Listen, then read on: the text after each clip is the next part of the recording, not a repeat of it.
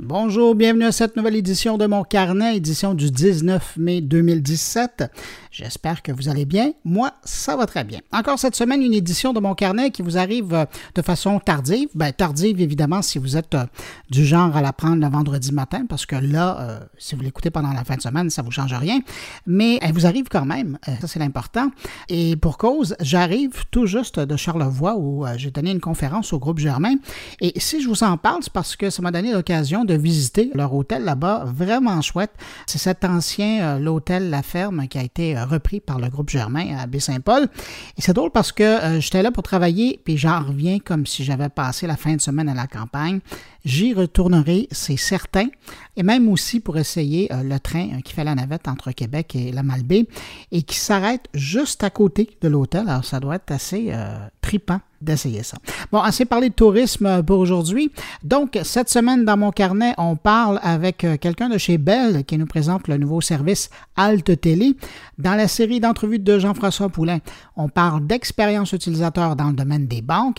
Il y a du travail à faire et vous allez le voir, euh, ben, plutôt l'entendre, et euh, entendre que chez la Banque nationale, on a décidé de s'attaquer à la tâche et de façon très sérieuse. Et puis, on va aussi parler avec un spécialiste du marketing tech, euh, qui savait, ou le MarTech, si vous voulez. Vous savez, cette impression d'être suivi qu'on a par les annonceurs pendant quelques jours, partout où on va sur Internet, eh bien, on va en parler. Et puis, avant ça, bien, évidemment, on va faire un petit retour sur l'actualité techno de la semaine. Et puis, avant, avant ça, évidemment, salutations à trois auditeurs de mon carnet.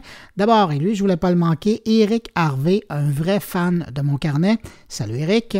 Et puis, Martin Como et Patrice Poisson Messieurs, à vous trois, merci d'écouter mon carnet. Et j'en profite pour vous remercier, vous aussi, qui m'écoutez aujourd'hui entre vos deux oreilles. Bon, allez, on lance le thème et on passe tout de suite à l'actualité.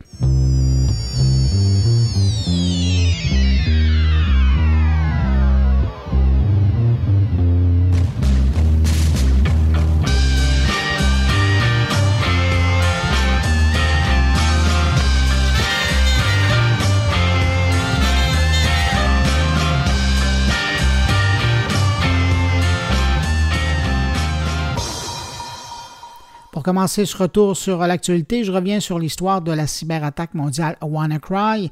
Pas pour faire l'historique de la chose, je vous rassure, mais simplement pour euh, faire la mise à jour de l'histoire et en revenant sur le fait que finalement, trois spécialistes français en sécurité informatique ont réussi à mettre au point un logiciel qui permet de retrouver les données bloquées par le rançongiciel sans avoir à débourser un sou. Pas mal, hein? Pour l'explication, lorsque WannaCry s'attaque à un ordinateur, il génère deux clés de chiffrement des données. La première est publique, la seconde est privée. Une fois que le logiciel malicieux est installé, la clé privée est elle-même chiffrée et génère une clé maîtresse que les pirates conservent et redonnent aux victimes, moyennant évidemment le paiement de la rançon. Et les trois Français ont découvert que pendant un bref moment, cette clé privée apparaissait en clair dans la mémoire vive de Windows. Et pour l'anecdote, c'est aussi une autre faille de Windows, devrait pas voir évidemment apparaître euh, quelque chose qui est encrypté et surtout pas donc de façon lisible. Alors, la découverte des trois messieurs va pouvoir donner un coup de main à plusieurs des victimes car WannaKiwi, ça c'est le nom euh, de leur invention, fonctionne donc dans 60% des cas pour les machines euh, qui fonctionnent sur Windows XP et dans le cas des appareils qui fonctionnent sur Windows 7, on parle seulement d'un taux de réussite de 10%. Les autres appareils, ben, où la brèche est colmatée et ils n'ont pas eu de problème, ou sinon, ben, carrément, tout a été réglé et cette petite faille-là n'existe plus. Donc, c'est tant mieux pour les gens qui sont encore sur Windows XP. En tout cas, c'est une histoire qui ramène brutalement le sujet de l'importance des mises à jour de vos appareils ou sur vos appareils pour la sécurité de ceux-ci, mais aussi pour vos données.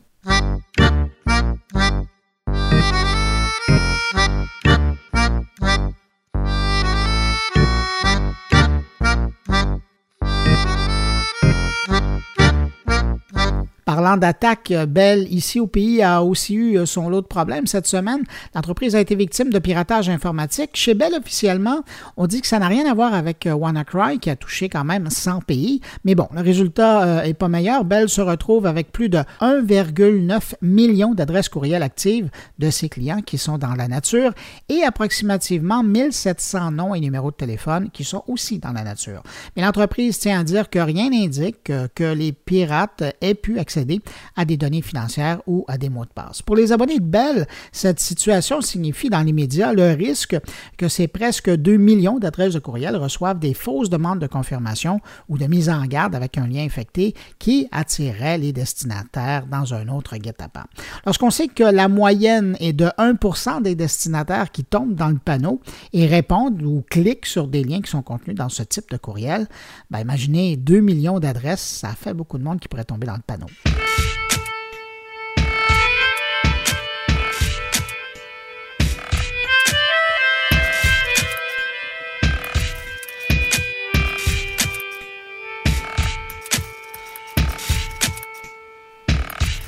Mais bon, Bell n'avait pas que de mauvaises nouvelles cette semaine. Il y avait aussi le lancement de son nouveau service Alt Télé.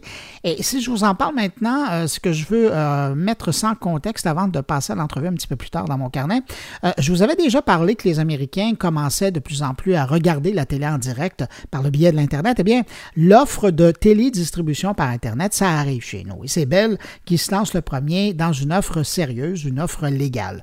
Le nouveau service Alt Télé de Bell, c'est un peu une bonification de l'offre de Bell Fibre euh, qui rend maintenant la télé en direct disponible partout au pays où Bell est présent et offre son service Internet. Mais ce qui est plus intéressant, et c'est pour ça que je voulais vraiment en parler, c'est la formule. C'est-à-dire que c'est un forfait mensuel sans engagement et à un prix qu'on espérait même plus voir de la part des télédistributeurs canadiens.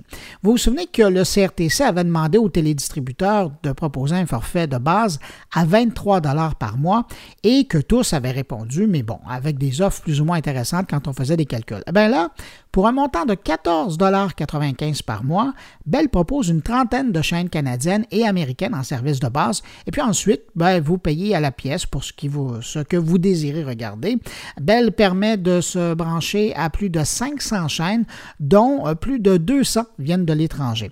Et concrètement, pour le consommateur, ben, c'est assez transparent comme expérience puisque c'est uniquement le mode de transport du signal qui change de support. Alors, le client de Bell continue, lui, à regarder ses émissions sur sa télé, mais il peut aussi le faire sur son ordi, sa tablette ou encore son téléphone cellulaire. Alors maintenant, si vous vous demandez euh, ben, c'est quoi l'intérêt de Bell d'aller offrir un service comme Alt Télé qui va lui rapporter moins, ben, c'est tout simple. Hein. Pour Bell, c'est l'occasion d'aller chercher les cord cutters, les consommateurs qui ont coupé le câble pour regarder seulement du Netflix ou du Tout TV et qui bidouillent sur Internet pour trouver des choses à voir. Et puis, il y a le marché des millennials qui, lui, n'a jamais voulu avoir de câble ou de satellite branché sur la télé. Alors, Bell fait le pari qu'à 14 par mois, ben, ils vont peut-être être, euh, intéressés par euh, ce service-là et donc Bell pourra récupérer ses clients. Alors là, avec ce service qui est vraiment la première offre de télé IP canadienne légale qui est offerte aux Canadiens. Ce qui va être intéressant de voir dans les prochains mois, ça va être de voir la contre-offensive des autres joueurs de la télédistribution au pays. Alors, comment Vidéotron, Cogeco, Rogers, Shaw vont réagir à cette offre de Bell? De toute façon, soyez patients. Tout de suite après le bloc d'actualité, on va entendre cette entrevue avec le représentant de Bell qui nous parle de ce service. Il nous explique le pourquoi de la chose.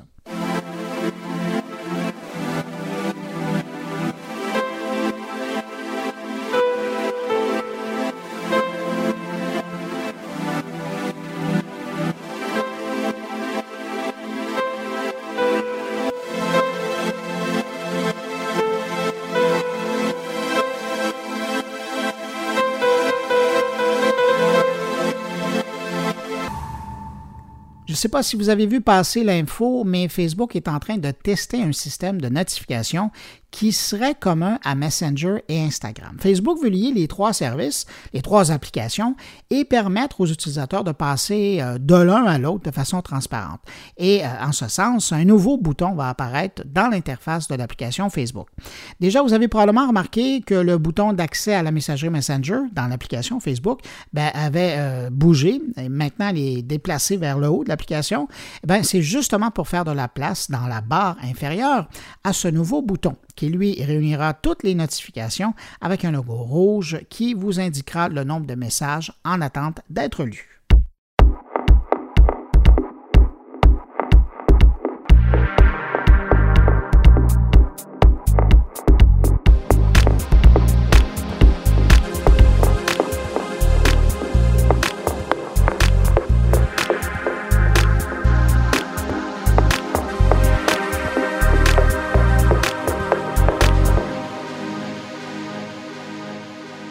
Nouvelle arrivée de la semaine, c'est probablement le Google Assistant euh, qui débarque sur iPhone. Pour le moment, il fonctionne uniquement en anglais, mais Google a confirmé qu'une version française sera disponible durant l'été. Mais en attendant l'arrivée de la version française de Google Assistant, si vous voulez avoir un avant-goût, vous pouvez toujours télécharger l'application de messagerie Allo de Google qui inclut la version française de l'assistant personnel. Alors, à défaut de pouvoir avoir une conversation avec un ami sur Allo de Google, parce qu'il n'y a franchement pas grand monde qui utilise ça, vous pourrez au moins vous amuser à tester l'assistant personnel de Google. Et euh, tout ça, bien évidemment, c'est gratuit. Puis en passant, si vous êtes déçu par les performances de Siri, donnez une chance à l'assistant de Google. Vous allez voir, test après test, il score pas mal mieux que Siri, notamment parce qu'il semble mieux comprendre les demandes complexes, ce qui, de temps en temps, est une dure tâche pour Siri.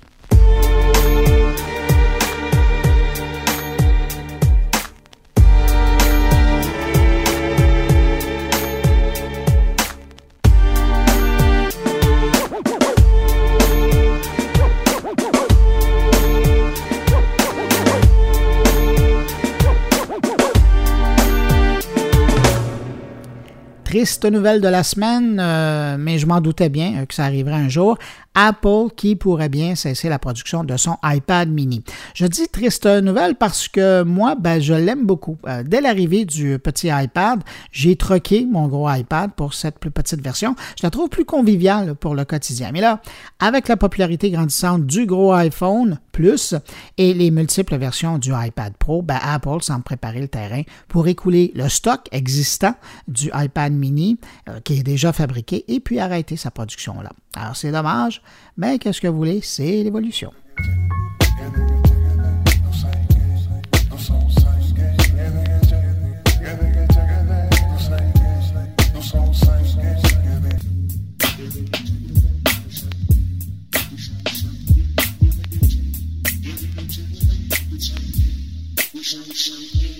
Cette semaine, ma lecture du Huffington Post m'a permis de découvrir que la consommation de pornographie en ligne crée une dépendance. Et selon des chercheurs, on parlerait d'une dépendance aussi forte que celle de la cocaïne. Et il semble que les deux, la porno et la cocaïne, activeraient le cerveau de façon similaire.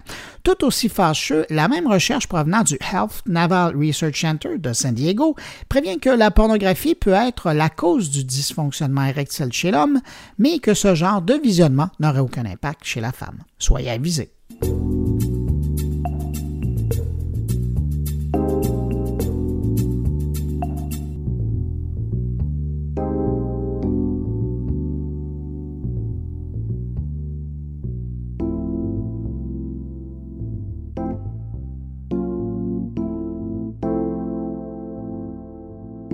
Parlant de pornographie en ligne et de technologie, évidemment, la réalité virtuelle à la cote ces temps-ci.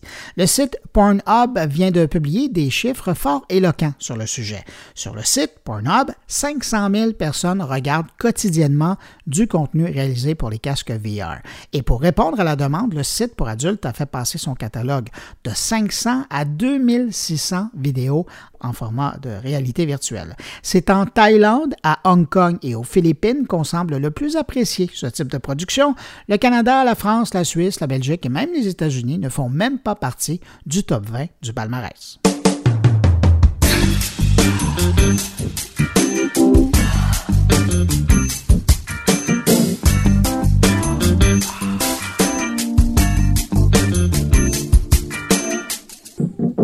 Et je termine avec cette bonne nouvelle pour les amateurs de la franchise Zelda chez Nintendo.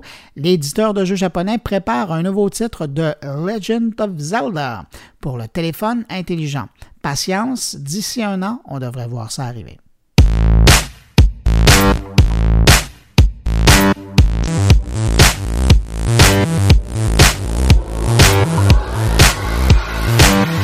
Alors, comme je vous le disais au début de mon carnet, Bell lance un nouveau service cette semaine, un service de télédistribution, mais qui utilise l'Internet. Et pour en savoir un peu plus, on rejoint Nicolas Poitras, qui est vice-président services résidentiels et petites entreprises. Bonjour, M. Poitras. Bonjour, Bruno. M. Poitras, cette semaine, donc, vous lancez un service euh, qui s'appelle Alt Télé sur votre service Bell Fibre. Qu'est-ce que c'est comme service exactement? Bien, essentiellement, euh, Alt Télé, c'est un service qui permet d'écouter la télé en direct sans avoir un service de télé traditionnel, c'est-à-dire avec un récepteur ou un contrat à long terme. Alors, on peut retrouver les principales chaînes qu'on aime écouter en direct et les écouter sur son ordinateur, que ce soit un ordinateur de bureau, un ordinateur portable, une tablette, un téléphone intelligent ou encore euh, une, boîte Apple TV.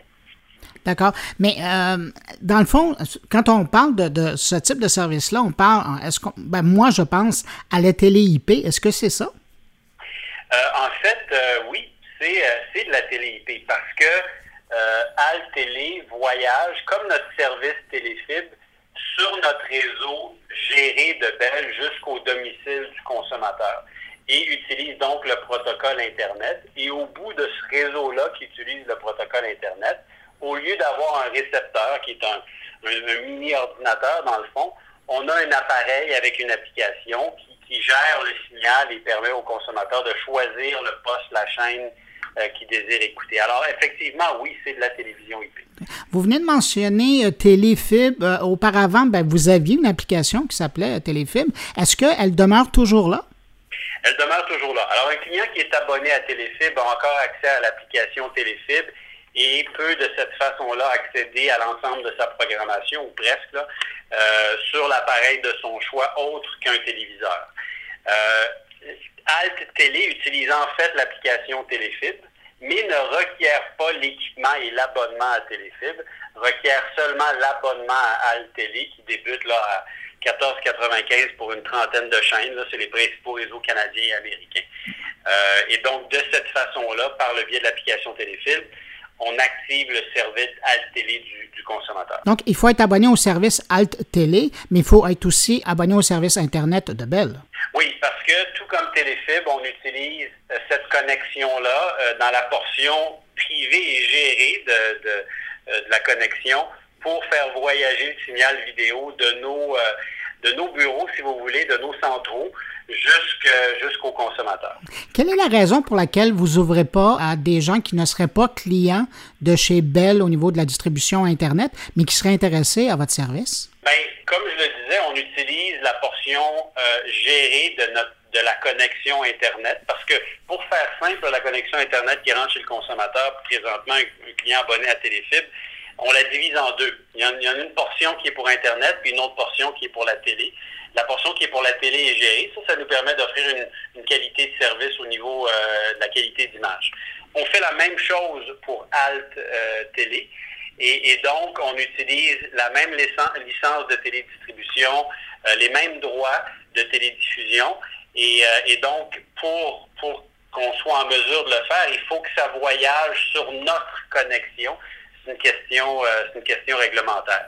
Alors, c'est pour cette raison-là euh, que le service euh, ALT euh, requiert une connexion Internet de Bell.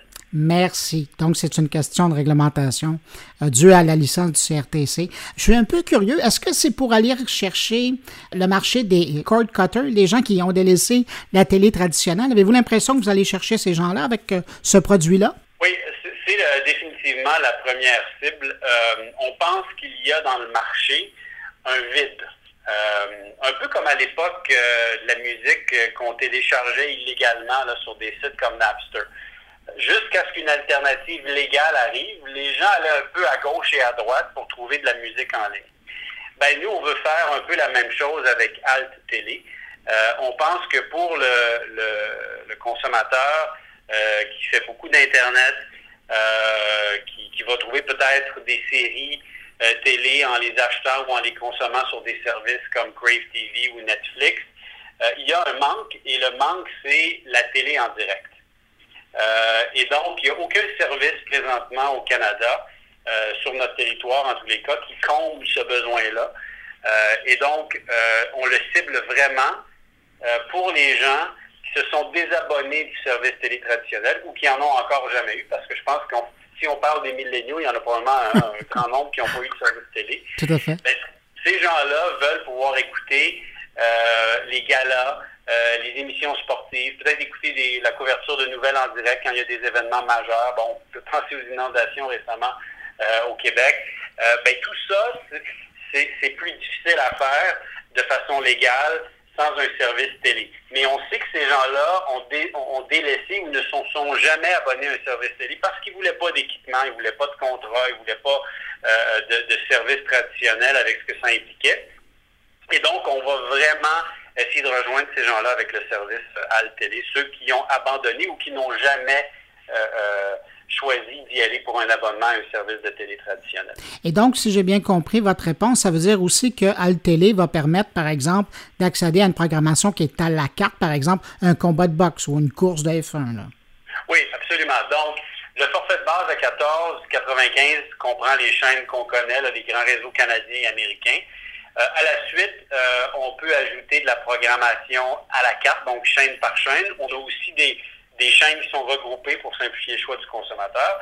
Et en plus de tout ça, qu'on ait choisi ou non de la programmation supplémentaire, euh, on a euh, du contenu sur demande. Donc, si on a manqué une émission qui est diffusée, par exemple, euh, à Radio-Canada, ben, on peut l'écouter sur demande avec son service à la télé. On peut aussi acheter des combats de boxe, des galas d'événements spéciaux, UFC, ainsi de suite, avec ce qu'on appelle la télé à la carte. Le service. Donc, c'est vraiment notre offre de programmation complète. C'est au-dessus de 500 chaînes avec le sur-demande et, la télévision à la carte.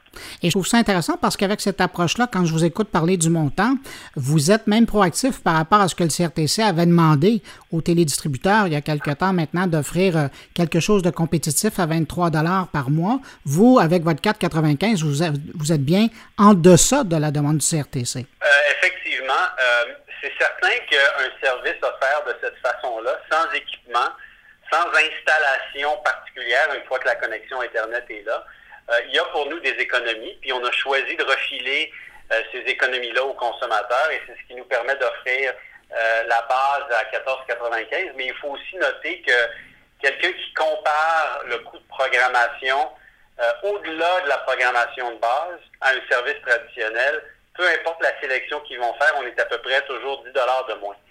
Donc, euh, c'est vraiment euh, un choix qu'on a fait de dire euh, il, y a un, marché qui n'a pas choisi de service télé pour une raison, l'engagement, le coût, l'équipement, et on a bâti un service qui répond exactement à, ce, besoin-là et pour nous, ça voulait dire un prix plus abordable. Vous le disiez au pays, euh, vous êtes le premier à le faire. Est-ce qu'ailleurs dans le monde, il y a des joueurs, des grands télédistributeurs qui ont commencé à offrir un service comme le vôtre? Euh, si on regarde à l'échelle mondiale, il y en a. Euh, par contre, on est les premiers qui offront pratiquement la totalité des chaînes disponibles. Nous, on est à au-dessus de 500 auxquels on peut s'abonner par le biais de Alt Télé. Si on regarde même les joueurs américains, ils ont toujours fait euh, euh, le choix d'offrir une fraction de la programmation. Euh, et donc, c'est jamais l'univers au complet. et pour nous, de limiter l'univers, c'était de faire un compromis. Puis on pense pas qu'on on pense pas qu'on répondrait aux besoins de, ce, segment-là. des, des, téléspectateurs. Alors, pour nous, puis on est, on est, on est les premiers à le faire, c'est important d'offrir l'ensemble. Euh, on est aussi moins coûteux. Si on compare notre programmation de base à la programmation euh, de services similaires aux États-Unis, on peut parler de Hulu, YouTube TV, euh, des nouvelles options qui ont été lancées récemment. pour la programmation de base, on est aussi moins cher. Donc, il n'y a pas, à notre avis, selon les recherches qu'on a faites, il n'y a pas encore de service comparable. Monsieur Poitras, ma dernière question, je suis un peu curieux parce que vous le disiez tout à l'heure, hein, c'est pour honorer la réglementation que vous distribuez de cette façon-là euh, le service de Alt Télé, mais quelqu'un qui utilise votre service à l'extérieur de votre réseau, par exemple, il est abonné au service et, dans sa résidence, euh, il y a accès, mais s'il s'en va à l'extérieur, s'il s'en va en voyage, disons que j'habite à Montréal, je suis à Toronto et donc je suis hors de chez moi, est-ce que je peux quand même utiliser mes applications et avoir accès à Alt Télé? Oui, exactement comme avec notre service Téléfibre et l'application Téléfibre, on permet l'accès à l'extérieur de la maison.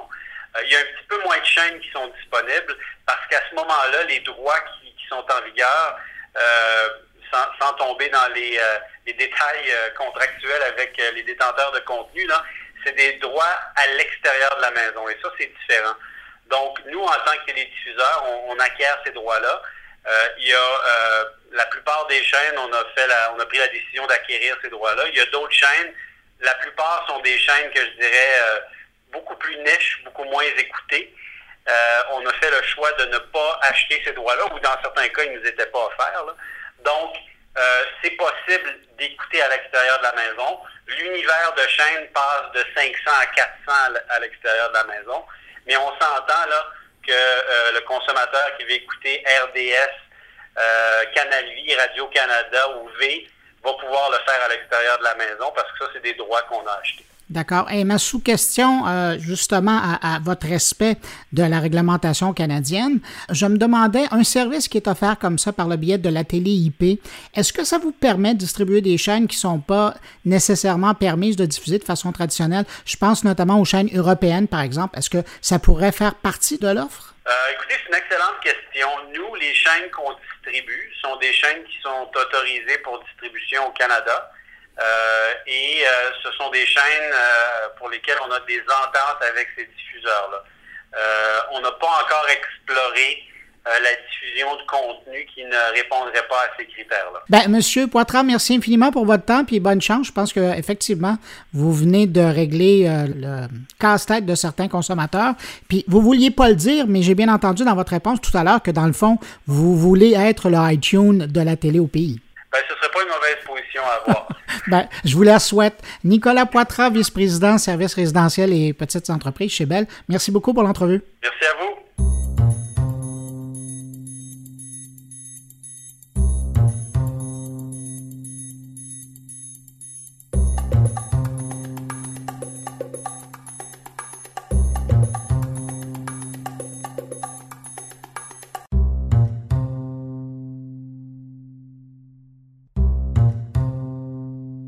Ça fait des semaines que je l'attendais et le voilà, il est arrivé. Jean-François Poulet, bonjour. Bonjour Bruno, comment ça va? Ça va très bien, content de te retrouver. Euh, Jean-François, comme à l'habitude ou comme à ta bonne habitude, tu viens nous présenter un autre spécialiste québécois euh, du UX. Et euh, cette semaine, tu fais dans les grandes sphères, on parlait du UX, mais dans un contexte transactionnel financier de banque. Oui, en fait, euh, puis euh, j'ajouterais aussi, on en parle dans le cadre des grandes organisations, puis aussi en rapport avec les startups, parce qu'il y a beaucoup de startups, il y a des, méthodologies, il y a des, compagnies qui s'en viennent, puis ça rayonne beaucoup ces startups-là parce que ils, arrivent et ils nous présentent des modèles qui sont compétitifs, des choses qui sont finement ficelées. On a l'impression d'être tenu par la main de A à Z de l'expérience, puis après ça, on se retourne vers nos grandes institutions qui, eux, n'ont pas nécessairement cette tradition-là de, de, de, tout ficeler d'expérience. En fait, ils ont grandi, ils ont fait, comme, comme là, on va parler de la Banque nationale avec Vincent Lévesque. Ben, d'un côté, on a, euh, par exemple, tout un bloc pour les investisseurs, tout un bloc, euh, tout un département pour ce qui se passe dans les caisses. C'est tout séparé. Eh ben, c'est ça, c'est l'approche silo oui. Euh, qui, doit être revue le mot, le mot même proscrit à l'intérieur des organisations parce que ça a trop de connotations négatives, mais en réalité. c'est ça quand même. Quand tu regardes même les designs, mis à part des fois la couleur qui est respectée, tu ne pas beaucoup de la marque dedans. Là. Non, non, non, exact. J'ai moi-même travaillé dans des grandes corporations comme ça à titre de consultant et à titre d'employé. J'ai vécu les mêmes choses. À un moment donné, tu sens que chacun des départements ne se parle pas. Et là, je, je, citais les startups parce qu'ils leur respirent dans le cou, puis ils savent que ces startups-là, quelque part, viennent leur, leur manger des, parts de marché. Mm-hmm. Euh, puis pire que ça, on voit Airbnb a été euh, le fondateur, c'est une personne design UX donc, on, le sent très bien quand puis il faut aller voir la dernière version d'Airbnb qui a été, qui a été toute renouvelée par thème, c'est complètement autre chose. Et on sent que l'expérience utilisateur est au cœur de, la façon dont ça fonctionne. Puis on le sent pas, même dans les plus petites grosses corporations à Montréal, des fois, tu appelles, puis tu sens que la personne à qui tu parles n'a même pas accès à ce que toi, tu as vu en ligne. Tu as regardé le site web, lui regarde son espèce d'intranet de service à la clientèle. Qui, est en Windows 3. Ah, DOS 1985, hein, des fois. Ah, non, mais c'est horrible. Puis ils essaient de te donner un bon service. Les gens, au bout, tu sens qu'ils sont, ils veulent, ils essayent beaucoup, mais bon, ils font avec ce on, on, le voit à nos banques, à l'interface euh, fond noir, écriture verte. Tout à fait nous, on a accès à un beau site web, mais qui est fait par un autre département, qui va chercher peut-être des fois la même base de données, mais pas nécessairement. Et c'est ce défi-là que la personne que j'ai interviewée, Vincent Lévesque, directeur UX euh, UI de la Banque nationale à Montréal, euh, a à faire, à faire face là, depuis, depuis son arrivée, qui est très récente.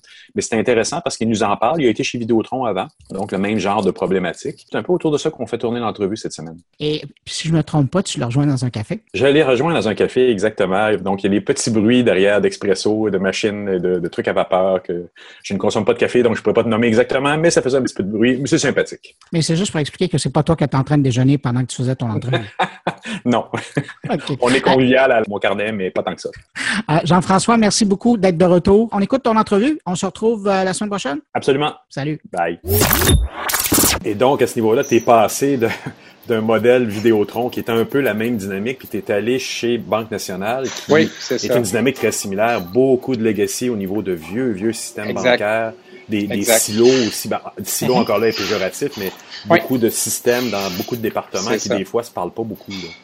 Oui, puis en quelque part, c'est deux entreprises qui sont euh, similaires, mais distinctes aussi. Donc, Vidéotron, c'était une boîte qui était très ingénierie, mais qui avait quand même une, puis qui l'a encore d'ailleurs, une culture produit relativement forte.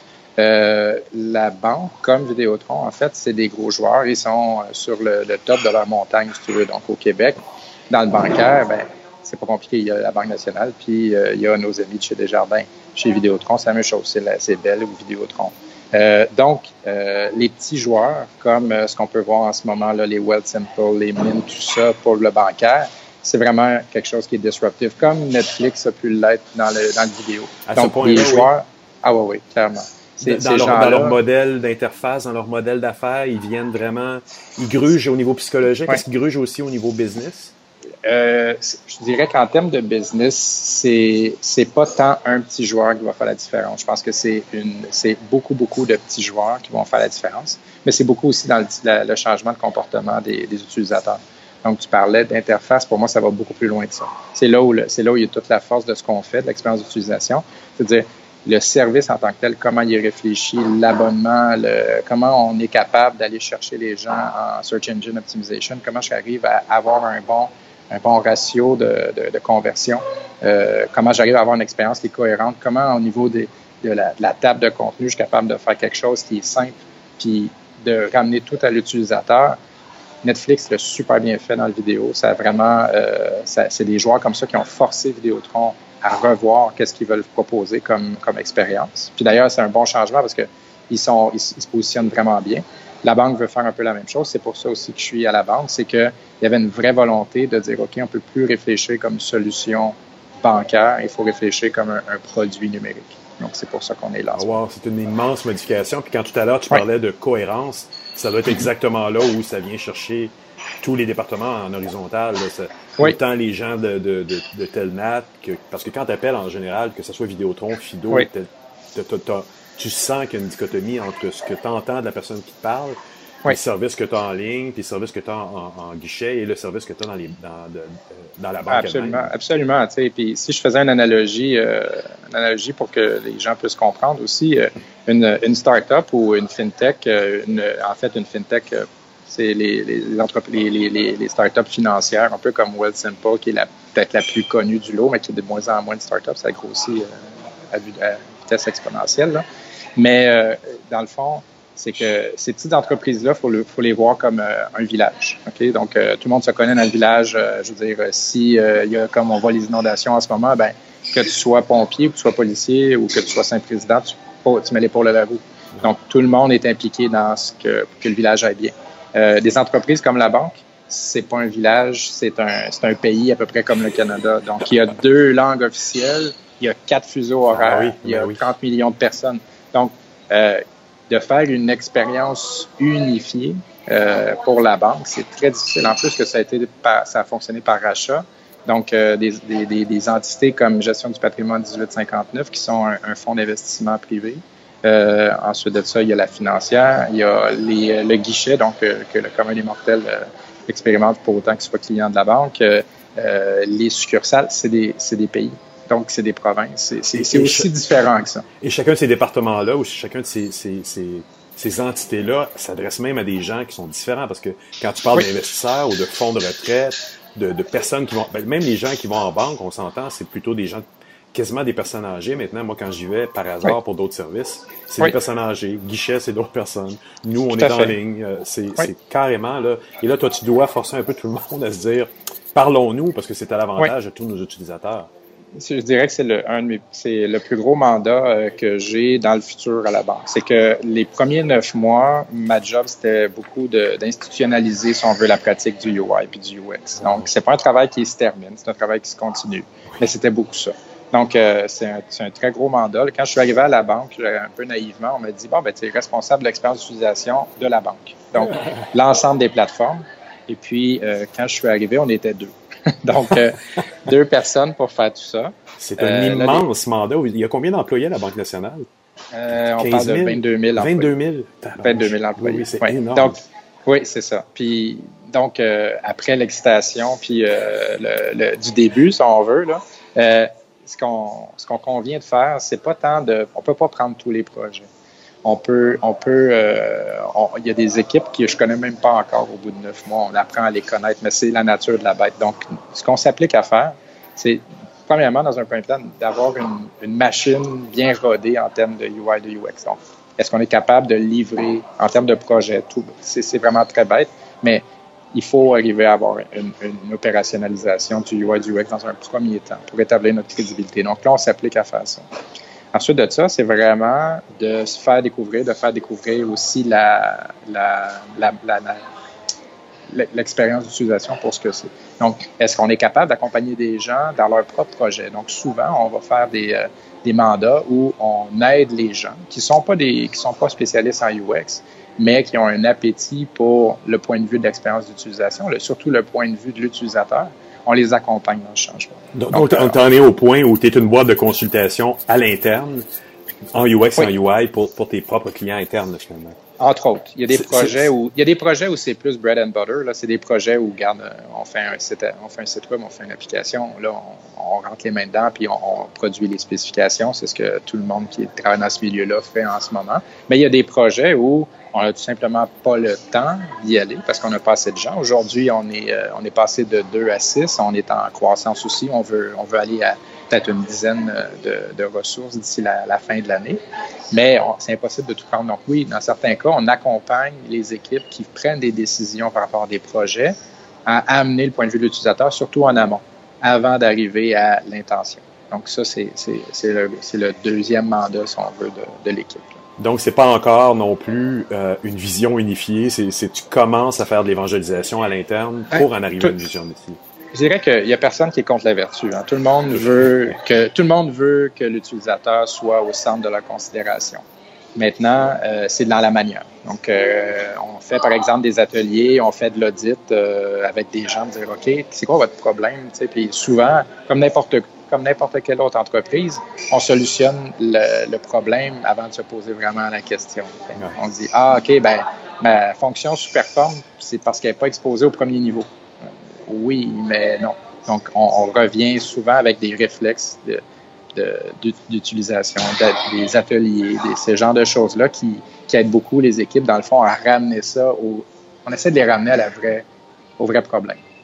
Et c'est là, où, là où les startups ont une longueur d'avance sur vous. Ils sont en mesure d'avoir des fois un directeur UX qui est un des fondateurs. On oui, souvent, ben, oui, longueur d'avance. Oui, c'est ça. C'est comme dans le cas d'Airbnb. Je pense que le fondateur est quelqu'un UX à la base. Donc, euh, c'est sûr que dans ce temps-là, l'utilisateur est au premier plan. Mais en même temps, euh, on a, il y a des avantages et des inconvénients pour les deux. Euh, moi, ce que je vois comme grand avantage d'être dans une grosse corporation comme ça, c'est les moyens. On a les moyens de, de, faire bouger les choses. Il y a une vraie appétit de faire bouger les choses aussi. Puis, euh, on, arrive quand même à des très bons résultats. Là. Je, suis, euh, je, je, suis très, je suis très fier de ce qu'on a réalisé dans les premiers neuf mois. Puis, j'ai vraiment hâte au, aux, autres, euh, aux autres mois qui viendront parce que là, on sera en mesure d'apprécier le changement qu'on est en train de faire. Et là, tu as une réalisation qui s'en vient bientôt. On n'en parle pas parce que c'est sur le secret de des médias pour l'instant. Exact, exact. Mais tu as quelque chose dans lequel donc tu as pu intervenir un peu plus horizontalement. Tout à fait. Ce qui va déjà être quelque chose d'impressionnant. Oui, donc euh, c'est sûr qu'il y, a y a des projets, je dirais, plus, euh, plus alimentaires. Moi, j'appelle pas ça alimentaire. Là. Moi, on, on joue toujours sur deux tableaux. J'ai mes, mes, petites métaphores à moi, comme tout le monde a les leurs. Là. Mais on, moi, je parle toujours de... On a, on a des projets hygiéniques, on a des projets persuasifs. Donc, un projet hygiénique, pour moi, c'est euh, comment je peux améliorer, par exemple, le, retrait de fonds euh, au guichet, dans un guichet automatique. C'est euh, comment on arrive? C'est les opérations pour lesquelles, si on ne performe pas ça, on n'est même pas capable, après ça, de vouloir proposer autre chose. Mm-hmm. Ça, pour moi, c'est des exemples de projets hygiéniques. Donc, ces projets-là, il faut vraiment bien les faire. C'est la base. Donc, si on est capable de faire ça, après ça, on peut passer à d'autres projets qui sont plus ce que j'appelle des projets persuasifs. Donc, comment j'arrive à faire de l'upsell? Comment j'arrive à faire du cross-sell? Comment j'arrive à augmenter mon taux de conversion? Parce qu'à la base, là, c'est beaucoup ça. C'est une erreur qu'on fait tous euh, parce qu'on aime notre métier, on aime la méthodologie, on aime le processus.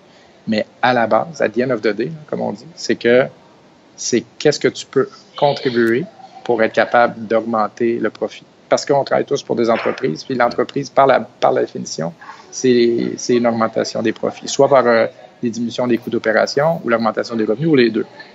C'est l'erreur que. Je dirais pas que c'est une erreur. On va l'appeler une adaptation, on va se donner une chance. Pour moi, c'est, je dirais, c'est le constat que j'ai fait chez Vidéotron et qui m'aide beaucoup dans ma pratique, c'est de dire on s'en fout un peu de comment ça se passe. C'est le dirty secret, je te dirais, le, petit secret euh, qu'on a entre nous, c'est que les execs, les, comités exécutifs et comités de direction, comment, comment on fait notre job? Oui, OK, c'est intéressant, mais après ça, c'est est-ce que tu augmentes la vitesse d'une opération? Est-ce que tu diminues le coût d'opération? Est-ce que je suis moins obligé de, faire affaire avec des, services téléphoniques de soutien? Moi, il n'y a, rien qui marche mieux pour faire avancer la pratique puis faire avancer l'adhésion à, ce qu'on fait que quand j'arrive avec des résultats de test. Quand j'arrive avec des résultats de test en disant, ben regardez, là, ce qu'on vient de faire, on a augmenté la vitesse de cette opération de X Donc, euh, c'est possible de le faire. C'est comme un, un défi que, qui est, récurrent, c'est de démontrer la pertinence de ce qu'on fait dans un milieu corporatif comme, je peux l'expérimenter à la banque, puis comme euh, plein de gens l'expérimentent aussi. C'est comment on est capable de prouver la valeur de ce qu'on fait.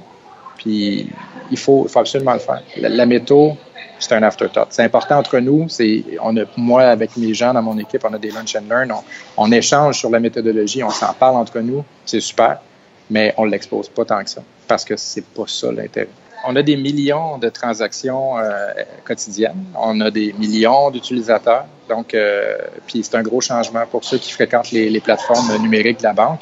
Euh, ça date un peu. Donc, il faut qu'on s'assure de l'adhésion de tout le monde. Puis les tests utilisateurs, c'est pas un luxe. C'est souvent été vu comme la première chose qu'on coupait dans un projet. On faisait du, on faisait du reverse planning.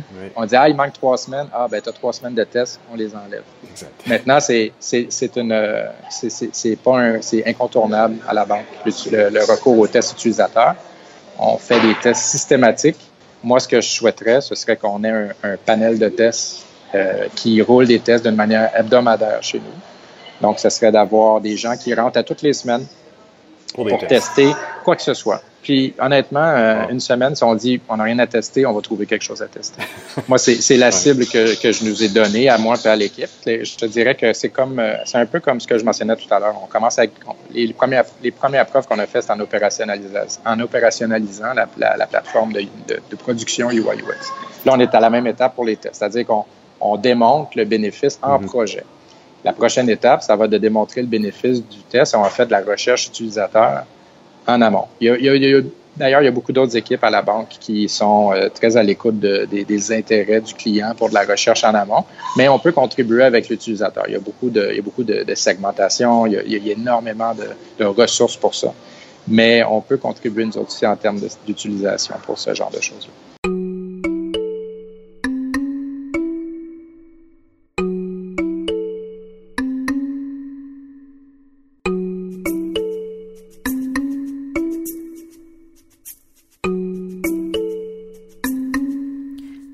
De l'expérience de l'utilisateur que Jean-François nous permettait de vivre, passons au traquage de celui-ci. Pas de Jean-François, mais euh, de l'utilisateur. Et euh, j'exagère à peine. Hein. Comme je vous le disais au début de mon carnet, on a de plus en plus l'impression d'être épié dans nos recherches sur Internet par les annonceurs. Si vous avez déjà cherché pour un voyage dans le Sud ou pour l'achat de quelque chose sur Internet, vous avez probablement vu apparaître par la suite des publicités sur des sites web ou même dans Facebook vous annonçant les mêmes produits ou des produits qui sont similaires. Eh bien, ça, c'est du Mart Tech. Et pour élucider la chose, j'ai décidé de poser quelques questions à quelqu'un qui connaît bien la chose, Vae Kajordia. Avec son entreprise INM pour intégration New Media, il conseille les entreprises ici et ailleurs dans le monde depuis plus de 28 ans pour utiliser ce type d'artillerie pour mieux connaître les consommateurs et ce qu'ils désirent. Alors, je vous propose d'écouter notre rencontre. Ces dernières années, les consommateurs ont l'impression d'être suivis par les annonceurs, euh, suivis par leur intérêt. Ils cherchent quelque chose et puis euh, ils vont ailleurs après par la suite sur Internet, puis ils ont l'impression qu'on leur offre des produits qui sont exactement ce qu'ils cherchaient ou ce qu'ils cherchent. Est-ce que c'est une impression ou est-ce que c'est vrai? Oh non, c'est totalement vrai. Et ce n'est rien de nouveau en réalité, c'est une amplification technologique qui permet de le faire ces jours-ci, mais ça a toujours été vrai. Les voisins qui savent ce que vous faites, quand vous allez au marché, on vous voit passer, on sait que vous êtes rentré chez le concurrent, donc on sait, euh, bon, il n'y a rien de neuf de ce point de vue-là. Mais il est vrai qu'aujourd'hui, euh, grâce aux cookies et à toutes sortes de technologies côté serveur, on peut dresser un profil assez précis quand même de ce que vous faites. Oui, effectivement. Mais donc, ça veut dire que concrètement, il y a des gens qui, par exemple, euh, le meilleur exemple que j'ai, là, on cherche une destination pour aller en vacances ou on cherche des pneus et euh, on va aller faire des recherches, on ne l'achète pas. 24 heures, 48 heures, 72 heures, on va continuer à recevoir des offres qui concernent ces produits-là. comment on arrive à faire ça? Ben, comme on arrive, c'est que à partir des mots-clés que vous tapez et des liens que vous cliquez, il y a des serveurs qui capturent, qui captent quand même ces signaux-là, on les appelle des signaux d'ailleurs, et qui vont finalement dans des bases de données. Donc, euh, quand vous allez chez, un marchand, que ce soit Amazon ou Air Canada, euh, de manière anonyme, ils peuvent cueillir ces données-là. Euh, de manière anonyme, j'insiste, dans le sens que la réglementation est très claire sur ce qu'ils peuvent faire avec des données identifiées ou non. Donc, tout ce qui se fait dans les pays civilisés, euh, c'est capturer ces données de manière euh, anonyme. Et à partir de là, ils savent très bien que vous intéressez par exemple aux Caraïbes plutôt que Londres. Et là, on vous fait des offres. Et c'est très important, comme euh, je prends l'exemple d'une banque, par exemple, qui vous propose une carte de crédit. C'est très important de savoir, par exemple, que vous regardez une carte or plutôt qu'une carte étudiant, parce que sinon, on vous ennuie. Et dans un monde surabondant d'informations, il n'y a rien de pire que l'ennui. Est-ce que ça existe dans ce domaine-là, un code d'éthique? Parce que vous, vous, avez fait la nuance dans les pays civilisés. Euh, j'imagine donc qu'il y a des mauvaises pratiques, il y a des bonnes pratiques. Est-ce qu'il y a un code d'éthique qui existe? Euh, tout à fait. D'abord, une réglementation très très claire de ce point de vue-là, d'un point de vue des lois. La deuxième chose, c'est qu'il y a un code d'éthique euh, qui est très fort. Dans la plupart des grandes entreprises qui peuvent se permettre ce genre de choses, dans les pays civilisés, je le ressouligne, il y a un grand code d'éthique et vous le remarquerez, les grandes sociétés respectables utilise ces informations de manière très parcimonieuse. Parce que là aussi, il n'y a rien de pire qu'un individu qui trouve ça effrayant, euh, terrifiant, qui éventuellement vous retire le droit de communiquer avec lui, ce qui est parfaitement possible actuellement par réglementation.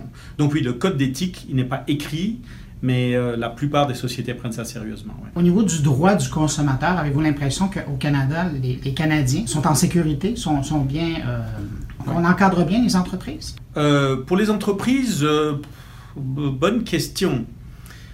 Non, la réglementation est toujours en retard par rapport à ça. heureusement qu'on rattrape. nous travaillons dans ce milieu depuis plus de 20 ans.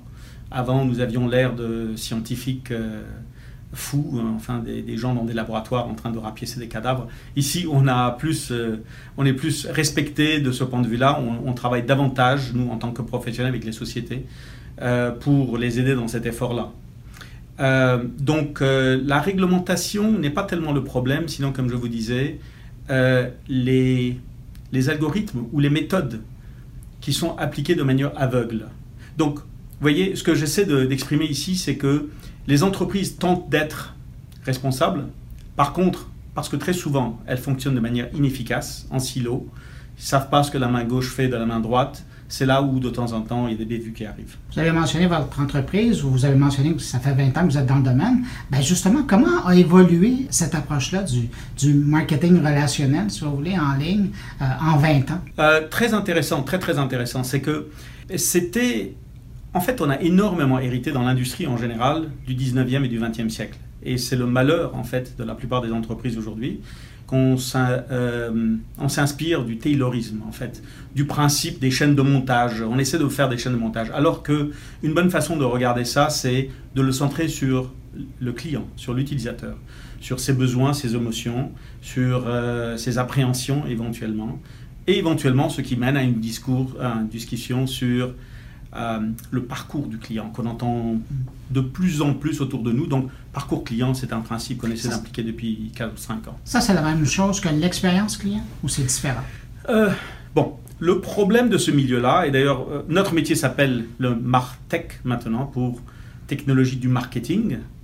Et c'est un contraste entre quelque chose qui est très scientifique, très, très rigide et, très bien défini, qui, est, qui sont les technologies, et le marketing, qui est une espèce de nuage flou de ce point de vue-là. Donc, expérience client, expérience utilisateur, euh, parcours client, il y a bien sûr des chevauchements là-dedans. Donc, euh, l'expérience client en général, c'est euh, les émotions et les résultats qu'un utilisateur obtient par rapport à une marque, disons. Alors que quand on parle de parcours client, on réfléchit très clairement en termes de chronologie d'engagement. Quelles sont les étapes successives qu'on fait, sachant que il n'y a pas deux clients qui font exactement le même cheminement pour aboutir à un même résultat. Donc le parcours, c'est vraiment une chronologie plutôt que euh, les impressions générales. Et pour des gens comme vous, il est où le défi? Quand vous, chaque fois que vous avez une campagne, il est où le défi? Le plus grand défi pour moi, en fait, il y en a deux. Je vais en mentionner deux. Euh, un, c'est un métier qui devient très technologique. Et il faut donc un très bon partenariat dans les entreprises entre les gens d'affaires et les gens de la technologie. Ça, c'est très difficile à faire déjà. Et plus l'entreprise est grande, et plus c'est difficile. Il y a tout le temps des guerres, de, des guerres féodales, disons, hein, dans ce genre de situation-là. Euh, donc, euh, un, il y a ça. Deuxièmement, c'est euh, en soi, c'est de cumuler les données et d'avoir un profil assez pertinent, quoique anonyme, sur les individus pour pouvoir agir là-dessus. J'anticipe votre question, Bruno, la prochaine, qui est cumuler des données, mais qu'est-ce que ça veut dire? Qu'est-ce qu'on va pouvoir en faire de ces informations-là? Et qu'en est-il de la vie privée? Merci. Euh, je l'anticipais tout à fait, mais effectivement, c'est euh, globalement c'est inquiétant. Et globalement, les grandes, comment je vais dire, organisations, je ne parle pas des sociétés des marchands de détail et tout, les grandes organisations qui ont besoin de vos données ben, elles les ont de toute façon. Elles ne sont pas sous le coup de la réglementation. Donc voilà, vous pouvez être tranquille parce que ce n'est pas sous votre contrôle. Ils ont ces données-là. Maintenant, quand on en vient pour les besoins purement commerciaux, euh, je le disais tantôt, il y a une réglementation qui s'applique euh, autour de ça. Et euh, le frein réellement, c'est comment en faire un usage intelligent. la plupart des gens, surtout les milléniaux, plus de 50% très clairement disent euh, tant que vous respectez mon anonymat, vous pouvez capturer des informations sur mon profil afin d'être pertinent avec moi. Parce que l'une des mauvaises choses à faire aujourd'hui, c'est de faire perdre le temps des gens ou de les submerger d'informations.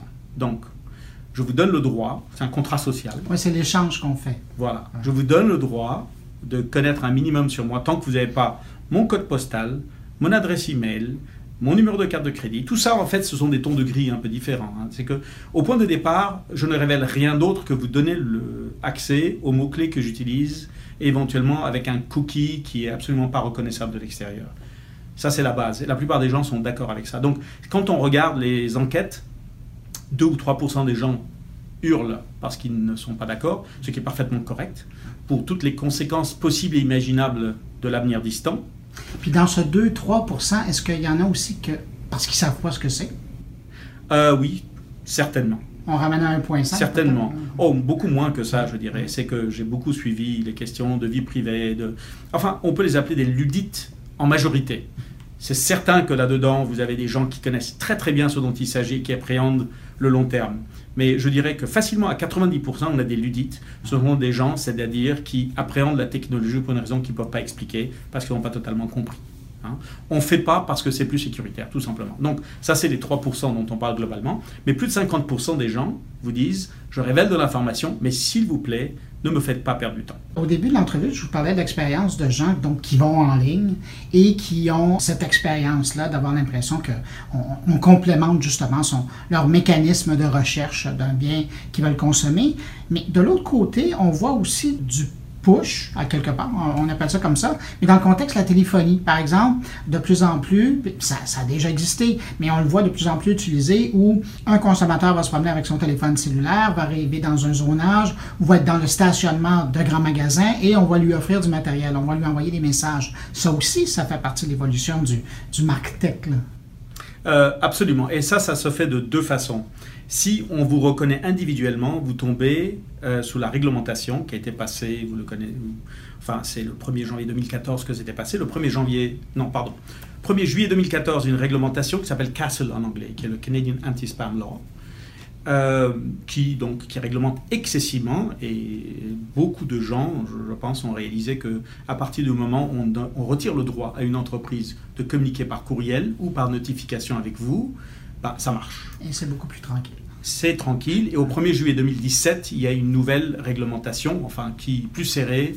Euh, les pénalités sont plus claires, disons, à partir de ce moment. Donc, de ce point de vue-là, on a réglé la situation très clairement. Mais par ailleurs, il y a aussi que lorsque vous êtes dans un centre d'achat, on ne vous reconnaît pas, mais on peut aussi vous envoyer certaines euh, publicités, disons, juste par le fait que vous êtes dans un périmètre géographique, et non pas qu'on connaît votre adresse email. Ça, vous pouvez très bien les, euh, les refuser. Et ce n'est pas très différent en fait que d'avoir de la pollution visuelle autour de vous, c'est-à-dire des panneaux. C'est-à-dire peut-être qu'on va devenir comme un Times Square éventuellement ou un Hong Kong, je ne sais pas, mais c'est l'équivalent du Hong Kong virtuel de ce point de vue-là. Avez-vous l'impression que dans votre domaine, vous avez beaucoup à faire l'éducation de vos clients? Alors, euh, oui, c'est une très bonne question. Euh, je dirais pas éducation je n'aime pas ça parce que il faut les encadrer, il faut les amener à, une nouvelle étape. Et ce qui est un peu difficile dans notre métier, c'est qu'il y a juste 5 ans, 10 ans, on travaillait avec un très petit groupe de gens très éduqués. C'était les visionnaires, c'était les gens qui avaient pris le temps de s'éduquer, qui... Bon. Aujourd'hui, on travaille avec de plus en plus de grandes entreprises, la masse finalement des dirigeants qui arrivent et qui doivent prendre des décisions dans des situations très très complexes et des situations qui changent très très rapidement. Donc c'est un partenariat, je dirais. Ce n'est vraiment pas de l'éducation, parce qu'ils savent tellement de choses, de leur métier, de leur business, de, leur historique, qu'on ne connaît pas. Mais par ailleurs, nous amenons énormément d'un point de vue de que veut dire euh, euh, que d'opérer une affaire comme la leur, mais dans un monde numérique moderne. Est-ce qu'il y a un type d'entreprise ou un, type de client qui est plus euh, susceptible de vraiment bénéficier d'une campagne serrée euh, où on marie euh, marketing et technologie en ligne. Comment vous voyez ça? ben, tout le monde peut en bénéficier. je crains très modeste, je, non, je crois très modestement que l'humanité sera sauvée par la technologie. Donc c'est aussi simple que ça, que les solutions d'avenir passeront par la technologie. Maintenant, si on regarde de manière plus concrète, définitivement, les entreprises de type B2C, qui s'adressent à des consommateurs bénéficient davantage que les entreprises qui sont B2B, donc d'entreprise à entreprise. Dans le B2C, définitivement, le commerce de détail en bénéficierait énormément. Surtout dans un contexte où Amazon est en train de manger le repas de tout le monde. Il est urgent d'agir, surtout au Québec, de ce point de vue-là. Mais je peux aussi nommer, par exemple, tout ce qui a rapport au voyage et hospitalité. Hein, euh, donc tout ce qui a rapport aux hôtels, aux transports, euh, aux vacances, etc. C'est un milieu qui, a, qui bénéficierait énormément de technologies, notamment pour se différencier. Parce qu'au bout du compte, ce qu'on vend n'est pas très très différencié. C'est un rêve. Et à la limite, il y a plusieurs fournisseurs qui sont dans le même segment, disons. Euh, je dois nommer aussi tout ce qui est assurance et finance, par exemple. Ce serait excessivement important. Donc ce sont les trois grands, grandes lignes que je vois, disons. Par ailleurs, la santé pourrait en bénéficier énormément. Pour revenir à mon point précédent, d'un point de vue de sauver l'humanité, la santé pourrait bénéficier énormément de ce genre de choses. Sauf que au Canada, au Québec en particulier, c'est pas comme aux États-Unis où nous travaillons également, euh, bien sûr. Mais euh, bon, les budgets sont plus limités, les choses sont plus lentes. On le sait, c'est un choix de société, je dirais, pour abréger de ce point de vue-là. Même chose pour l'éducation. Avec toute la connaissance que vous avez, est-ce que vous êtes aussi dans le domaine de la politique, des campagnes politiques? Non, pas du tout. Est-ce que c'est un choix euh, philosophique? Euh, c'est tout simplement, vous savez, euh, Bruno. Parce, que votre technologie pourrait faire des miracles pour des parties. Tout à fait, tout à fait. Euh, en fait, merci du type. Si j'en fais, je vous donnerai le crédit. Mais globalement, notre métier est, va dans le sens contraire, je dirais, dans le sens que ça fait 28 ans en fait que nous existons. Nous avons célébré nos 28 ans la semaine dernière. Et avec le temps, il faut faire des choix. Il y a plein de choses qu'on arrête de faire. Il y a fort longtemps, on développait sur toutes les plateformes avec toutes les technologies. Alors que là, à un moment donné, il faut choisir. Une bonne stratégie, finalement, c'est d'être pointu. C'est pour ça que, euh, tant bien que je parlais tout à l'heure d'éducation ou des technologies de l'éducation, ça me passionne absolument. Mais pour survivre et pour faire vivre une entreprise, nous avons choisi d'aller vers le marketing, euh, les marketing technologies pour le commercial. Ben écoutez, je vous souhaite un bon 28e anniversaire et je vous remercie pour l'entrevue. Merci beaucoup, Bruno. Bye.